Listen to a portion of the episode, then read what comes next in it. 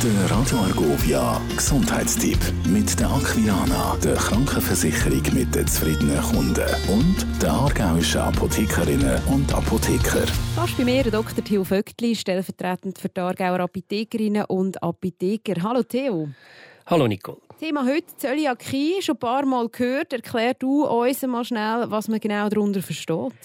Also Zöliakie ist eine chronische Entzündung vom Dünndarm durch eine Reaktion vom Immunsystem auf Gluten. Das ist das Klebereiweiß in Weizen, Gerste, Roggen, Dinkel, Hafer und so.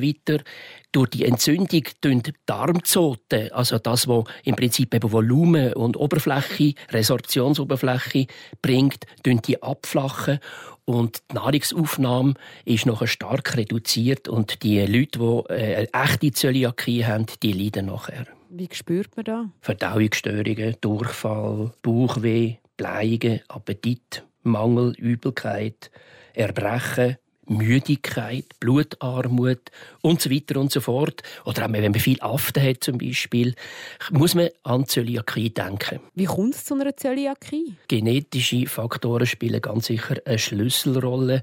Hier tut sich ganz sicher eine Diagnose über einen Bluttest zum Beispiel, vielleicht sogar über Gewebeproben aus der Dünndarmschleimhaut in dem Sinn aufdrängen, weil dann weiß man wirklich, äh, ist man auf Gluten allergisch von dem her mehr oder vertreibt man Gluten nicht, weil wenn man darauf muss verzichten muss, ist das doch eine Einschränkung von der Lebensqualität. Zum Abschluss noch die Frage, wie wird so eine Zöliakie behandelt?